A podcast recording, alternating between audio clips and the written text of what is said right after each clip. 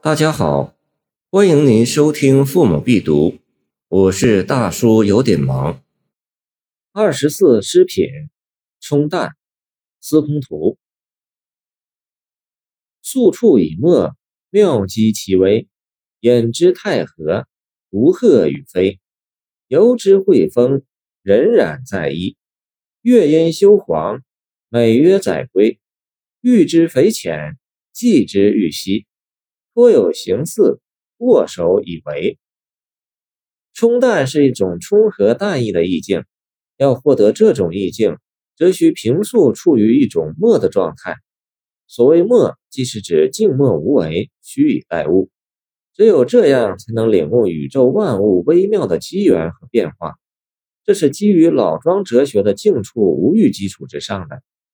接着，作者则以比喻的方式。通过对意象的描绘来展示这种冲淡的意境，如引冲和的真元之气后，与淡意的孤鹤一同远飞，像那温暖和煦的春风吹过，轻柔地拂动着衣袂，又似聆听微风中修竹奇妙的天籁音，顷刻间似乎与这种美的境界相与而归。作者刻画这种冲淡意境的特点为：偶然相遇时。并不十分清晰深邃，如果刻意去寻求，反倒十分渺茫了。即使形迹有些相似，多或若即表假设，一握手间却又与本愿相违。这种冲淡之境，原是只可神会的，如刻意去寻求其形迹，反倒南辕北辙了。前人认为，此桃源亮居其最。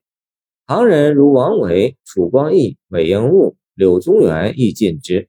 见杨振刚《诗品解》，引无名氏《浩然客业本原解》。